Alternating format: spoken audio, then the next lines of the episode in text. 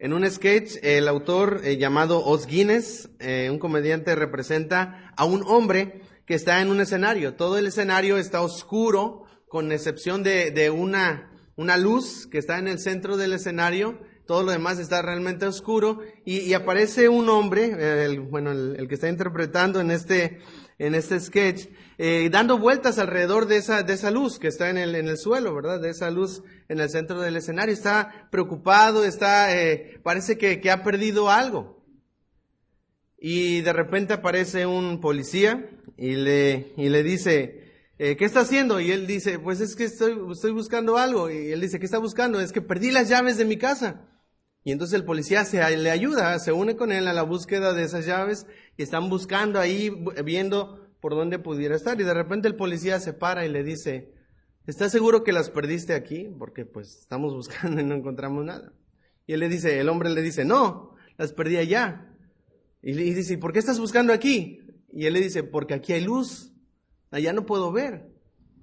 Y, esta ilustración, esta, este sketch, lo utiliza James Boyce en su libro de Teología Sistemática para hablarnos, hermanos, un poco de cómo nuestra búsqueda de Dios se asemeja a este hombre que está buscando sus llaves. Déjeme explicarle. Primero eh, vamos a, mostrar algunos pasajes y después voy a hacer la conexión con, este, con esta ilustración. Eh, varios pasajes, hermanos, en la Biblia nos muestran eh, la naturaleza misma, la esencia misma del ser de Dios. Y mire, quisiera leerle, no tiene que ir ahí conmigo.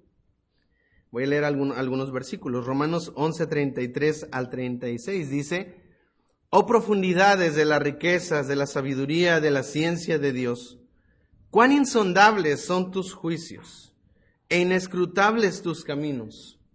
Porque ¿quién entendió la mente del Señor? ¿O quién fue su consejero? Dice que sus pensamientos, sus juicios, sus caminos son inescrutables. ¿Qué quiere decir? Que usted no puede eh, examinarlos, usted no puede realmente llegar a un entendimiento profundo. Es como si usted intentara meter todo el océano en un vaso. No puede. Es demasiado grande, no cabe. Nuestra mente, hermanos, está limitada para conocer a Dios eh, y, y no podemos alcanzar a comprender la totalidad de su majestad.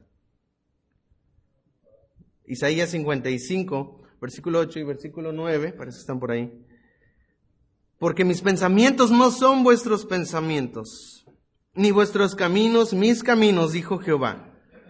Como son más altos los cielos de la tierra, dice así son mis caminos más altos que vuestros caminos y mis pensamientos que vuestros pensamientos. Dios está en otro, en otro nivel.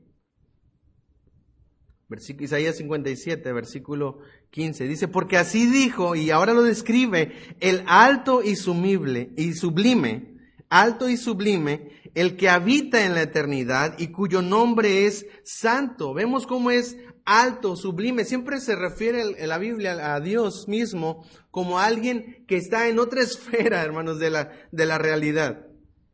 Inalcanzable. Habita la eternidad. Él no, está limitado por el tiempo.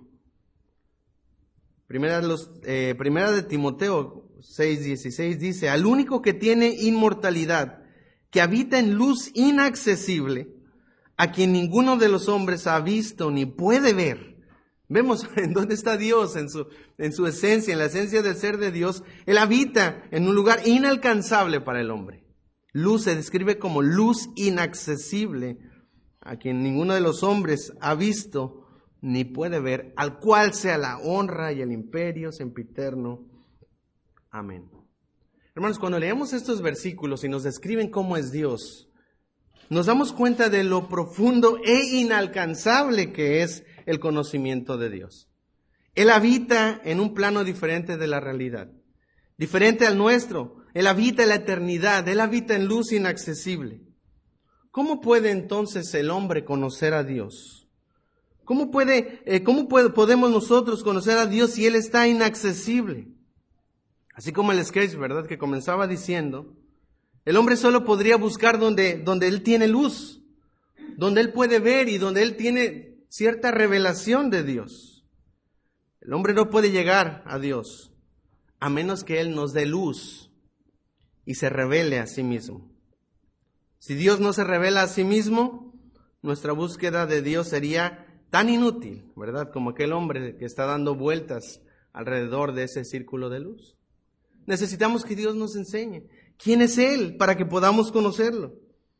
Y este salmo, hermanos, va a responder a esta pregunta, el Salmo 19, y de manera poética nos aclarará las maneras en las que Dios se ha revelado, se ha dado a conocer, para que usted y yo podamos tener una relación personal con Dios. Dios ha tomado la iniciativa, hermanos. Él, ha decidido iniciar la revelación, Él ha decidido comenzar la búsqueda. Y lo vemos incluso cuando Jesús está hablando a sus discípulos y le dice, no me escogieron ustedes a mí, yo los escogí a ustedes.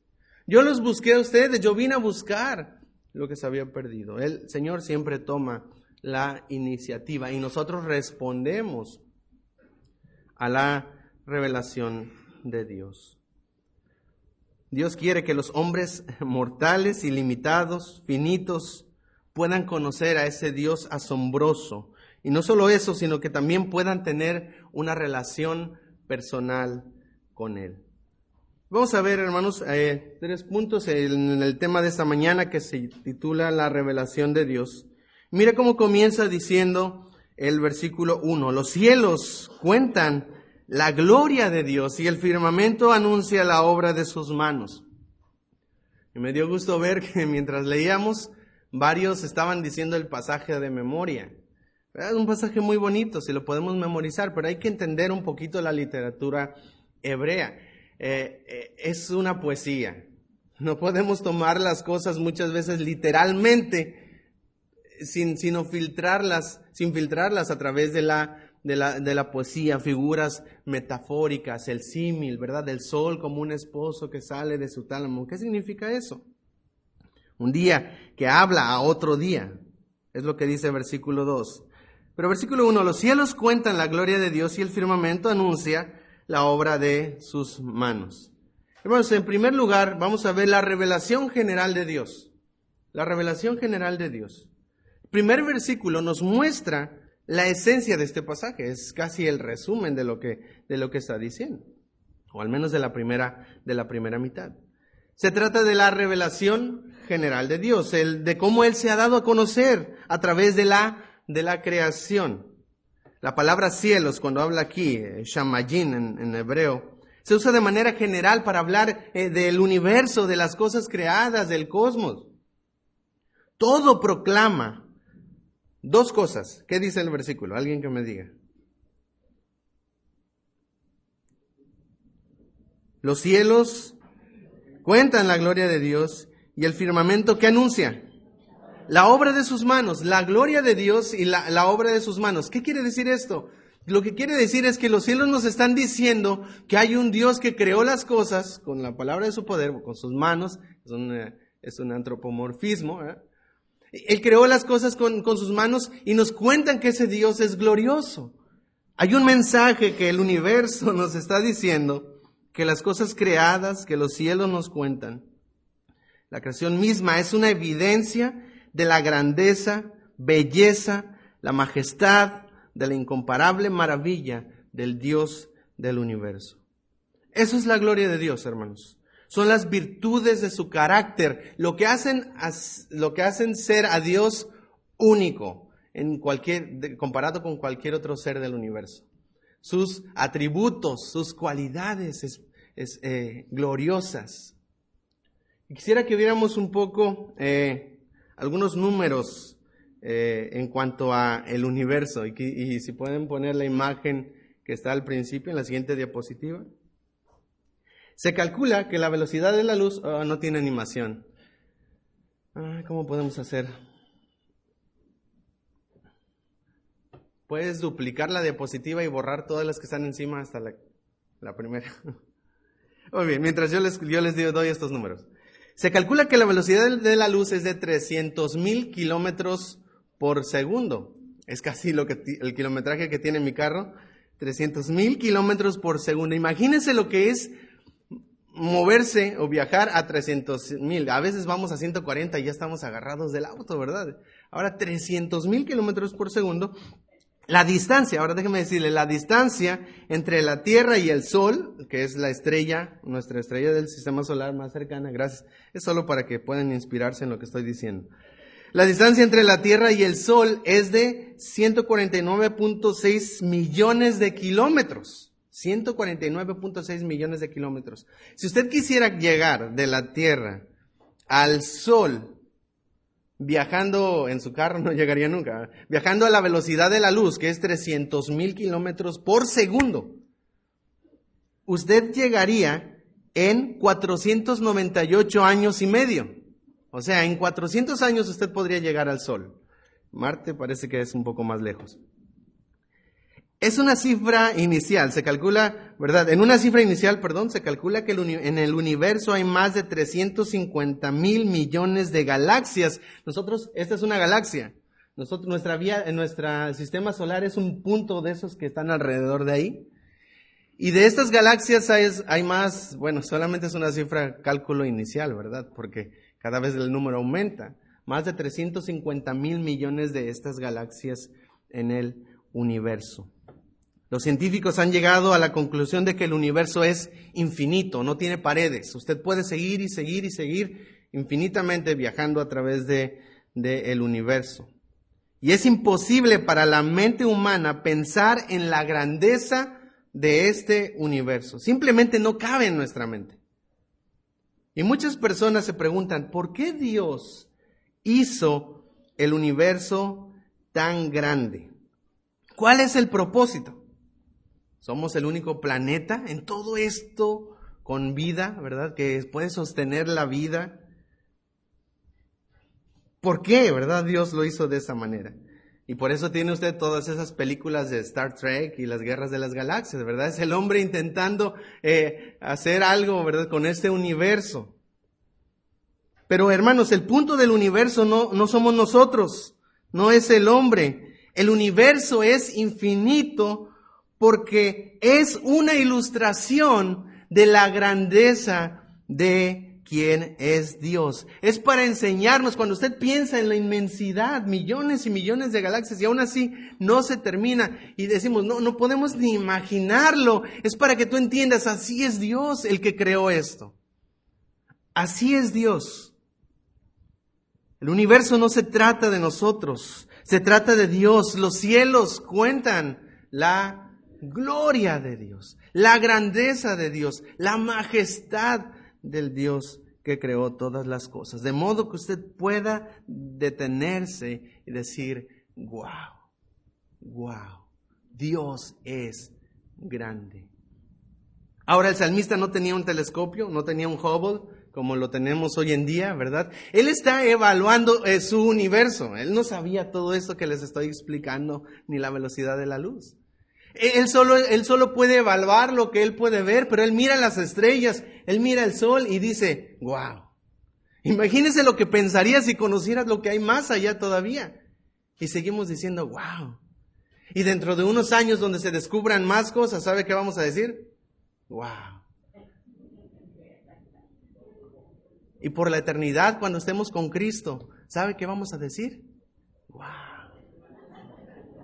Ya, ya, ya, está entendiendo el punto. Hermanos, Dios no es aburrido. Dios es infinito. Por eso el cielo es el cielo. Usted no se va a aburrir en el cielo. Ah, no es como lo pintan. ¿Ha visto la película? No la vea, ¿verdad? El cielo sí existe y, y desde mi cielo. Entonces, hermanos, eso, eso no tiene sentido. Es tan aburrido. Dios, el creador del universo, estará ahí. Él hace que el cielo sea el cielo. Y cada vez que nosotros veamos a Dios, todos los días diremos, wow, y nos deleitaremos en su grandeza y en su majestad. Y esto es solo una probadita de lo que es Dios. El salmista está viendo el cielo, está viendo el sol, está viendo la luna y dice, wow, dice el versículo 2, un día emite palabra a otro día y una noche a otra noche declara sabiduría. ¿Qué quiere decir esto? Que es un mensaje que se está transmitiendo el mensaje del Dios omnipotente, glorioso, es un mensaje que se comunica como si un día le dijera, hey, mira Dios, ¿quién es Dios? Y el otro se lo pasara al siguiente día. ¿Qué quiere decir? Que cada día usted puede ver la grandeza de este, este Dios. Cada noche usted puede ver. Desde el principio de la creación es un mensaje que se ha venido comunicando hasta nosotros. Versículo 4, mire lo que dice, Él está viendo su, su universo, ¿verdad? Desde la tierra. Por toda la tierra salió su voz y hasta el extremo del mundo sus palabras. En ellos puso tabernáculo. Dios estableció el sol en el cielo. Y él dice, qué increíble cosa ha hecho Dios. Y este como esposo que sale de su tálamo, ¿verdad? Como ese esposo que está listo para ir a tomar a la novia, puesto con su traje, ¿verdad? Dice, se alegra cual gigante para correr el camino. Eso es poesía, hermanos, debemos entenderlo de esta manera. E-, él está describiendo cómo el sol sale de un lado y se oculta por el otro y pasa y dice, qué increíble lo que Dios ha hecho. Recuerda, él no sabe todo esto de las galaxias, pero se deleita en lo que él está viendo. Y versículo Versículo 6, de un extremo de los cielos es su salida y su curso hasta el extremo de ellos y nada hay que se esconda de su calor. Este mensaje se transmite a través de la creación, pero mire lo que dice versículo 2, versículo 3, perdón, no hay lenguaje ni palabras, ni es oída su voz. ¿Qué quiere decir? Que no se puede escuchar este mensaje con una voz audible.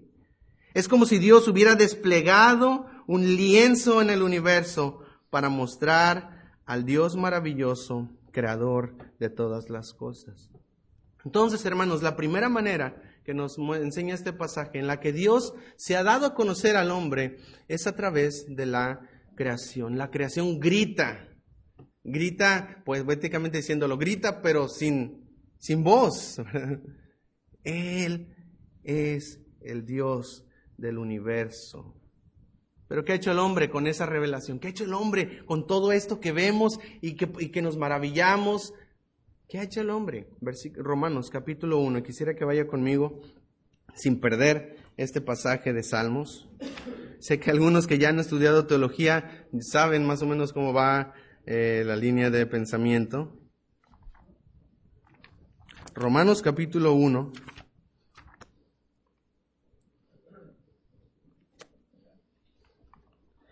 Versículos del 18 en adelante y lo voy a del 18 al 25.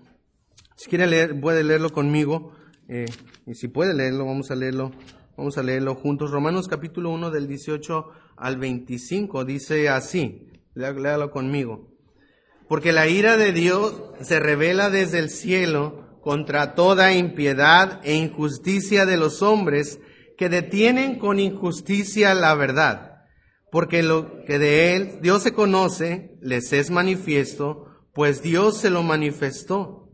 Porque las cosas invisibles de él, su eterno poder y deidad, se hacen claramente visibles desde la creación del mundo, siendo entendidas por medio de las cosas hechas, de modo que no tienen excusa, pues habiendo conocido a Dios, no le glorificaron como a Dios, ni le dieron gracias, sino que se envanecieron en sus razonamientos y su necio corazón fue entenebrecido.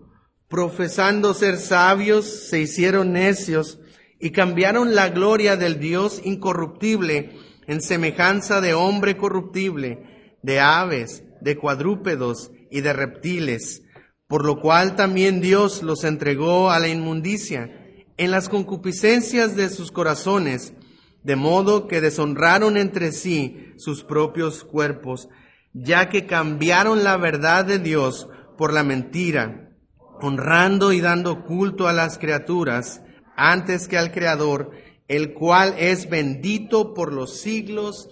Amén. El Salmo 8, si usted recuerda, una vez lo estuvimos estudiando, comienza diciendo, Oh Jehová, Señor nuestro, cuán grande es tu nombre en toda la tierra. Has puesto tu gloria sobre los cielos con el propósito de que los, los, hombres pudieran conocer que hay un Dios que creó todo esto. Esa es la, la, respuesta más lógica, la respuesta más normal. Pero ¿qué ha hecho el hombre? ¿Qué ha hecho con esa revelación? ¿Lo entendieron realmente el mensaje que Dios quería dar?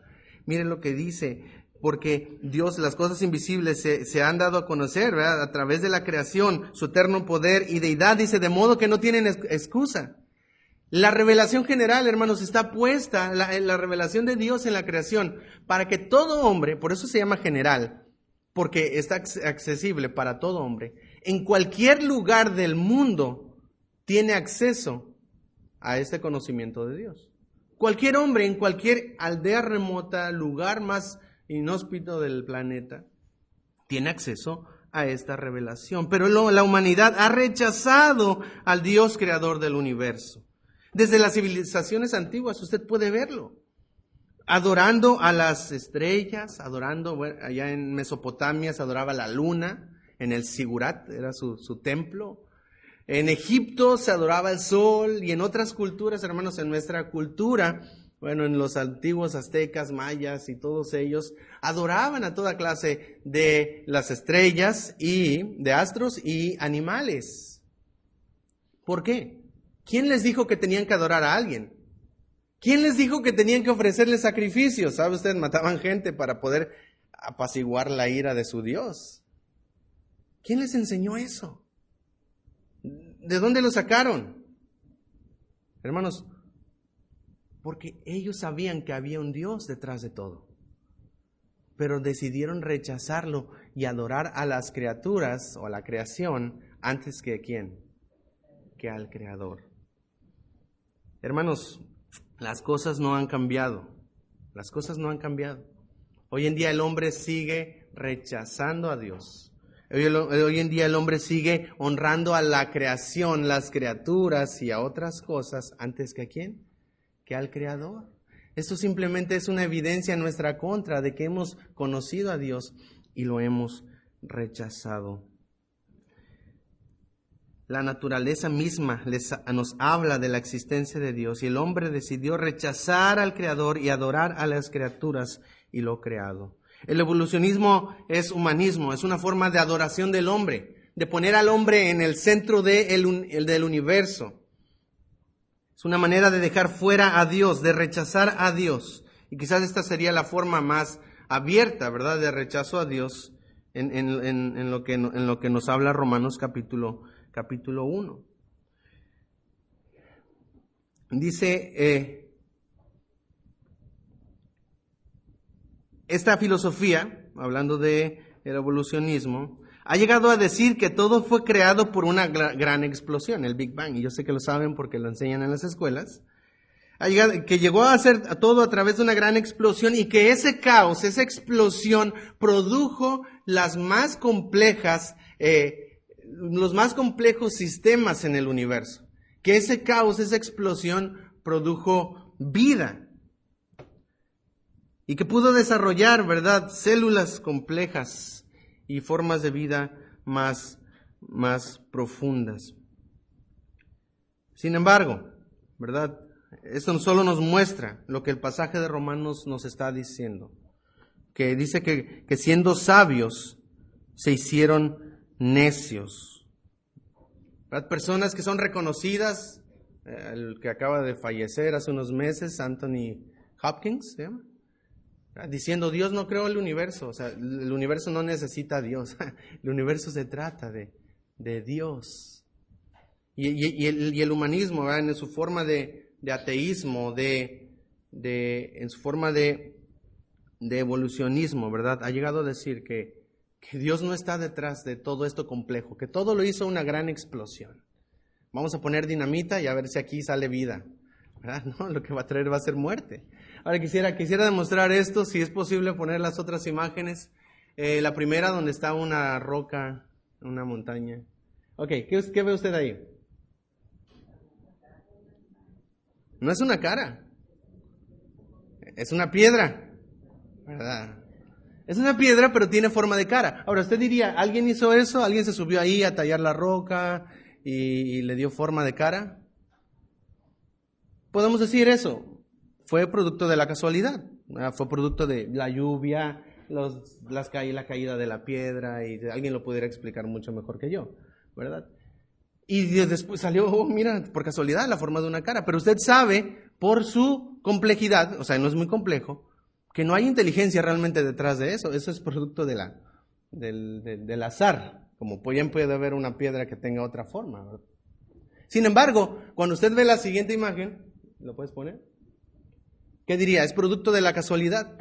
Cayó la lluvia, las piedras se cayeron y con el paso de muchos miles de años, tenemos una obra de arte en, en el monte de Rushmore, en Pennington, Dakota del Sur.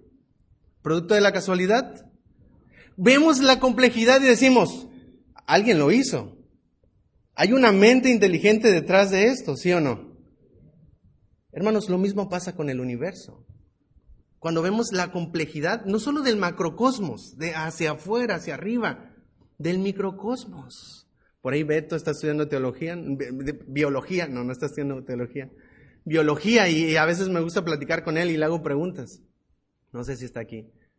A veces, hermanos, cuando vemos al universo en microcosmos, todas las bacterias y, toda esa complejidad, no podemos decir que es producto de la casualidad. Hay inteligencia en ello. Hay un diseñador detrás de ello. Pero el hombre ha decidido decir, wow, qué complejo. Es producto de la casualidad. Dejemos fuera a Dios. Y hermanos, ese es el resultado de una mente reprobada. Ese es el resultado de un, del pecado en el corazón del hombre. Ha rechazado esta revelación de Dios. Esta revelación es general en su alcance, es general, pero, pero también es general en su contenido, ya que ofrece pocos detalles. La, la creación solo nos está diciendo que hay un Dios creador que es poderoso, que es grande, pero es limitada en ese aspecto para dar luz a los hombres y que todos pudiéramos conocer más específicamente acerca de su carácter, Dios ha decidido revelarse de una manera diferente. Y quiero que volvamos, por favor, al Salmo 19.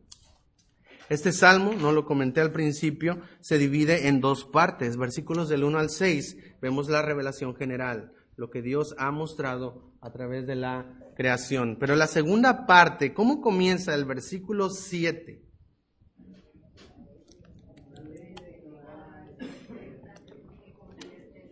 el, salmista ahora cambia, ya no está hablando ya de, de, la revelación general, ahora va a hablar y en segundo lugar, hermanos, la revelación específica. Decidí llamarlo específica, sé que en teología es especial, pero tiene un propósito.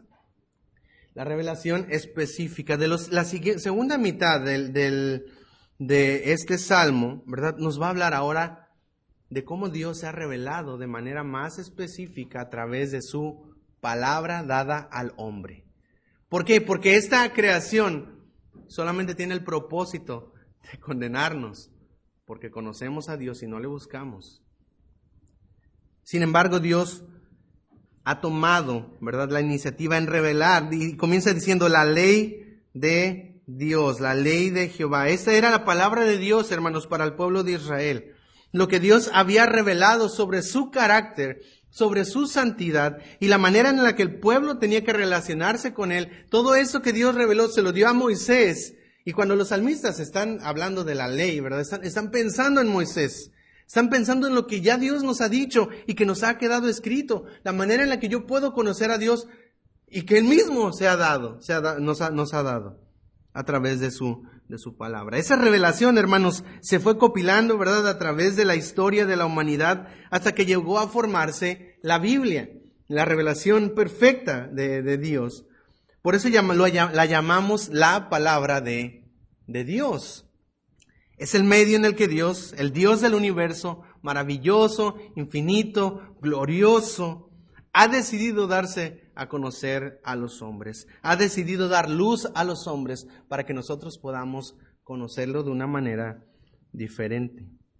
¿Cuáles son las descripciones? Vamos a ver un poco esa segunda parte, la revelación específica. ¿Cuáles son las descripciones que se hacen de la palabra de Dios en estos versículos, versículos del 7 al 9? Quiero que la vea conmigo. La ley de Jehová es que es perfecta, a diferencia de la revelación general, que realmente no nos muestra mucho del carácter de Dios, sí nos muestra lo, general, pero esta es perfecta. La palabra de Dios, hermanos, nos muestra perfectamente quién es Dios. Él ha revelado con su propia boca, ¿verdad? Muchas veces.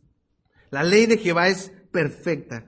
¿Y qué hace? Convierte el alma, a diferencia de, de la otra revelación que solo trae condenación. Esta trae vida, trae una, una transformación. El testimonio de Jehová es como?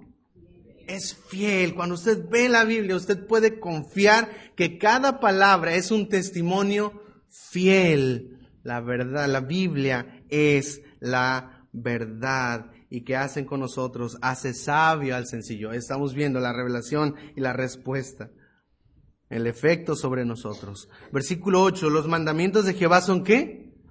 Rectos, justos, están de acuerdo al carácter de Dios en su perfección, que alegran, dice, alegran el corazón. El, el precepto de Jehová es que puro, santo, limpio, que alumbra los ojos. El temor de Jehová es limpio, que permanece para siempre. Los juicios de Jehová son que verdad. Eso es, hermanos, es la verdad del Dios tan asombroso que estamos viendo. Son verdad todos justos. Hermanos, pero también este pasaje nos habla de nuestra respuesta a la revelación específica, a la palabra de Dios. ¿Cómo debemos responder ahora nosotros a esta revelación? Versículos de el eh, de, versículo 10. Léalo conmigo, por favor. Deseables son más que el oro y más que mucho oro afinado y dulces más que miel y que la que destila del panal. Si este libro es la palabra de ese Dios tan asombroso que creó millones y millones de galaxias y un universo tan infinito, si este Dios es esa revelación para que yo pueda conocer a, e, a ese Dios, si este libro es esa revelación para conocer a ese Dios, entonces este libro, hermanos, tiene un valor eterno, tiene un valor glorioso. Hace poco leía una frase de, de Spurgeon que decía, muchas de sus Biblias tienen tanto polvo que pueden escribir su nombre en, en ella. Hermanos, ¿cuántas veces tomamos este libro y no lo vemos con ese valor tan grande? ¿Qué tanto nos admiramos de la ley de Dios, de la palabra de Dios? ¿Qué tanto nos admiramos de este libro que tenemos en las manos o que llevamos en el celular ahora? El conocimiento de este Dios maravilloso está al alcance de sus manos. ¿Qué tan valioso es para ti? Me temo que muchas veces hemos menospreciado la revelación de Dios. El salmista dice que deseables son más que el oro. Si usted tuviera que escoger entre lingotes de oro y, y una verdad profunda, transformadora de la palabra de Dios, ¿qué escogería? Hermanos, me temo que muchas veces la palabra de Dios no es tan deseable para nosotros. Me temo que muchas veces revisar las notificaciones de Facebook es más preciable que tomar tiempo en la palabra de Dios. Me temo que se nos hace más dulce y placentero leer los mensajes de WhatsApp que leer lo que Dios nos está diciendo a través de su palabra. Me temo que no estamos tomando con seriedad lo que Dios ha puesto en nuestras manos. El salmista sigue explicando algunos resultados de la palabra de Dios en nuestra vida, versículos 11 en adelante. Tu siervo es además amonestado con ellos. ¿Con qué? Con tus mandamientos, con tus preceptos, con tu palabra. En guardarlos hay grande qué? Galardón. Hermanos, hay bendición cuando usted obedece y se somete a la palabra de Dios. En guardarlos hay grande galardón. ¿Quién podrá entender sus propios errores? ¿Cómo puedo ver mis pecados? Solamente a través de la ley de Jehová, que es recta. Y yo no soy recto. Cuando yo veo lo que Dios ha revelado, digo, yo soy un pecador y necesito de Dios. ¿Quién podrá entender sus propios errores, sus propios pecados? Líbrame de los que me son ocultos. Ayúdame, redímeme, es lo que está diciendo el salmista. Preserva también a tu siervo de las soberbias, que no se enseñoreen de mí, entonces seré íntegro y estaré limpio de gran rebelión. Mientras leía este pasaje, se me hacía muy, venía a mi mente eh, como que muy, la similitud que hay con el pasaje que Pablo habla, a primera de Timoteo, perdón, segunda de Timoteo 3, 16 y 17. ¿Qué dice? Toda la escritura es inspirada por Dios. ¿Y qué? Y útil. Hermano, déjeme hacer una pausa ahí. La Biblia es útil. Y a veces la vemos y decimos, ¿qué utilidad tiene la Biblia? Pues sí, algunos versículos que puedo compartir en Facebook para parecer muy espiritual, pero ah, no vemos a veces realmente la utilidad para nuestra vida. O a veces vemos la utilidad para otras vidas. Ah, no, este versículo se lo voy a compartir a la hermana porque lo va a compartir. Ah, este, este, mero le va a dar. Y útil para enseñar. ¿A quién? ¿A otros? No, a nosotros. Para redarguir, para instruir, para corregir en justicia. No sé si se me pasó alguna. Y dice, a fin de que el hombre de Dios sea perfecto. La palabra de Dios es transformadora y la perfección que está pensando es la imagen de Cristo, enteramente preparado para toda buena obra. La Biblia nos transforma, la Biblia nos capacita, porque es el Dios del universo, mostrando su gloria a cada uno de nosotros. ¿De qué se trata la Biblia? ¿Cuál es su mensaje? ¿Por qué la Biblia es tan, tan trascendente? Quisiera leer dos pasajes, no vaya conmigo. Juan 5:39 dice, escudriñad las escrituras, porque a vosotros os parece que ellas, que en ellas tenéis la vida eterna. ¿Quién está hablando? En este pasaje. Jesús está hablando, ¿verdad? Escudriñar, en ellas vas a encontrar la vida eterna y ellas son las que dan testimonio de quién? De mí. Y en el camino a Emaús, en Lucas 24, 27, dice que comenzando Jesús desde Moisés y siguiendo por los profetas y les declaraba por todas las escrituras lo que de él decían. ¿De qué se trata la Biblia? ¿Cuál es el mensaje de la Biblia? ¿Cuál es el mensaje de la Biblia? Jesucristo. Cada página te revela algo del carácter de Jesucristo. ¿Por qué es tan importante Jesucristo? Porque en tercer lugar, Jesucristo es el mismo mensaje de la Biblia y vamos a hablar en tercer lugar de la revelación especial. No quiero decir que la Biblia no sea especial, por eso hice la aclaración hace rato. Pero, sin embargo, la revelación perfecta de Dios, ese Dios que se da a conocer en la creación, eterno poder, deidad, un Dios tan asombroso, que se ha revelado de manera específica en la Biblia, sus mandamientos, sus preceptos, ahora se ha revelado de una manera más especial y profunda en la persona y la obra de Jesucristo. Él es la palabra encarnada de Dios, Juan 1.1. En el principio era el verbo, la palabra, y el verbo era, estaba con Dios y el verbo era Dios. Y versículo 14 que dice, y aquel verbo fue hecho carne y habitó entre nosotros. Dios mismo, la palabra misma, creadora, sustentadora de Dios, se hizo hombre como nosotros. Se vino a este mundo. ¿Cuál era su propósito? Mientras estaba en, este, en su ministerio terrenal, uno de sus discípulos, Felipe, le dijo a Jesús, Señor, muéstranos al Padre y nos basta. ¿Cuántas personas no han dicho eso? Solo queremos ver a Dios, ¿verdad? Yo quisiera ver a Jesús. Muéstranos al Padre y se lo está diciendo a Jesús. ¿Qué le dice? ¿Qué le dice Jesús? Felipe, tanto tiempo estoy con ustedes y no me han conocido. El que me ha visto a mí, ¿ha visto a quién? Al Padre. Esto fue, hermanos, un, un, hito en, la historia, en la revelación que Dios estaba haciendo a sus discípulos. Ver a Jesús es ver al Padre. O sea que la manera de conocer personalmente, especialmente a ese Dios tan asombroso es a través de quién? De Jesucristo.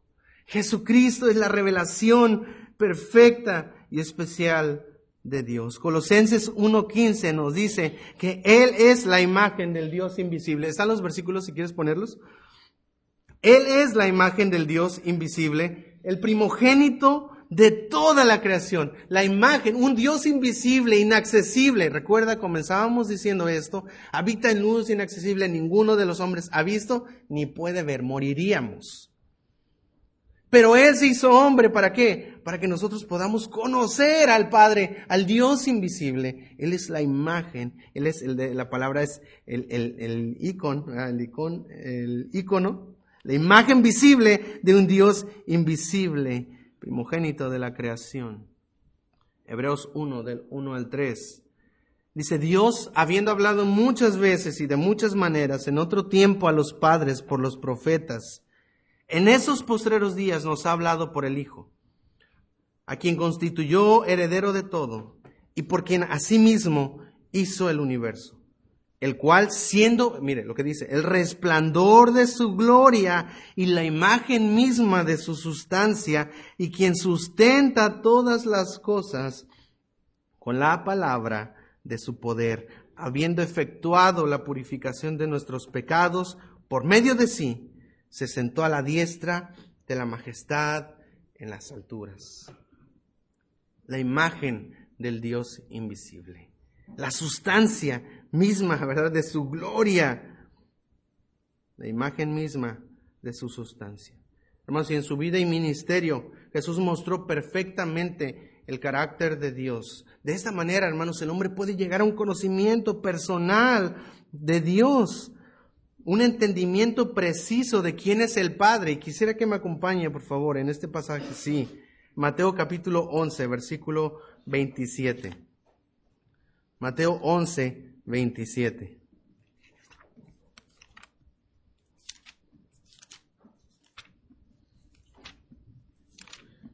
Quisiera que, que, lo leyéramos juntos, si lo tiene, si lo tiene conmigo, por favor, Mateo 11, 27 y esto nos ayuda a conectar toda la idea de la revelación y la luz y la importancia de Jesucristo. Léalo conmigo, por favor. Mateo 11, 27 dice, Todas las cosas me fueron entregadas por mi Padre, y nadie conoce al Hijo sino el Padre, ni al Padre conoce alguno sino el Hijo, y aquel a quien el Hijo lo quiera revelar. Ahora usted no podrá conocer a Dios a menos que el Hijo se lo revele, porque Él es la imagen misma del Dios invisible. ¿Y cómo puedo conocer a Jesucristo?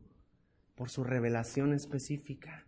Este libro me enseña quién es Jesús. Cada vez que yo me sumerjo en las páginas de la Biblia y encuentro quién es Jesús y digo, wow. Y le conozco más. Y cuando yo veo a Cristo y le conozco más, yo entiendo y conozco a ese Dios tan asombroso. Hermanos, ese Dios tan infinito que habita en luz inaccesible y mora en la eternidad, se hizo hombre para buscarte. Quiere que le conozcas. Quiere tener una relación contigo. Y sabes que el problema por el cual nos apartamos de Dios, el problema que nos separa de Dios es el pecado. Ese Dios maravilloso vino a un pesebre, vivió una vida perfecta y murió la muerte que nosotros merecíamos para darnos vida eterna. ¿No es acaso eso asombroso? ¿No es eso maravilloso? Que ese Dios tan, que, que, salga y vea las estrellas, salga y vea el universo y vea el Dios que creó todo eso. Quiere buscarme y quiere que yo le conozca. Y quiere ser mi amigo, quiere ser mi hermano, quiere que yo sea su hijo. Hermanos, qué tanta importancia, qué tanto estamos parándonos a maravillarnos por Dios. Muchas veces, hermanos, estamos, miramos tanto hacia adentro, tanto hacia nosotros, a mis problemas, mis necesidades, y hermanos, tenemos muchas.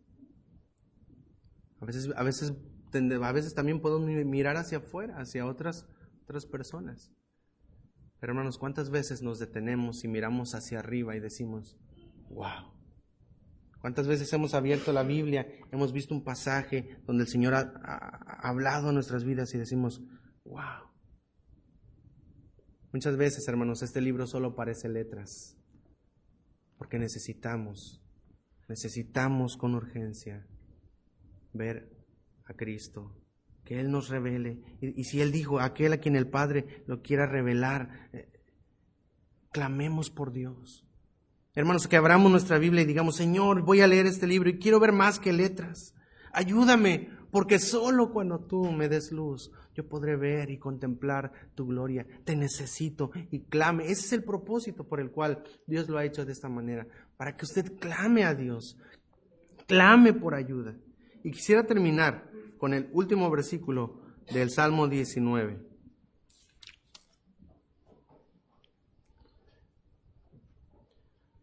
Versículo 14, que se presenta como la conclusión de todo, de todo el Salmo. Quisiera que lo leyera conmigo, por favor. Dice así, sean gratos los dichos de mi boca y la meditación de mi corazón delante de ti, oh Jehová, roca mía y redentor mío. El salmista había entendido quién es Jehová, quién es Dios. Ese Dios que creó todo es mi roca, es mi redentor. Y yo lo pongo en mi vida como esa roca, el fundamento de mi vida. Hermanos, esta debe ser nuestra actitud hacia lo que Dios nos ha revelado, que Él sea, que Él sea nuestra roca, que Él sea nuestro redentor. Y entonces nuestra boca, nuestro corazón van a ser gratos delante de Él.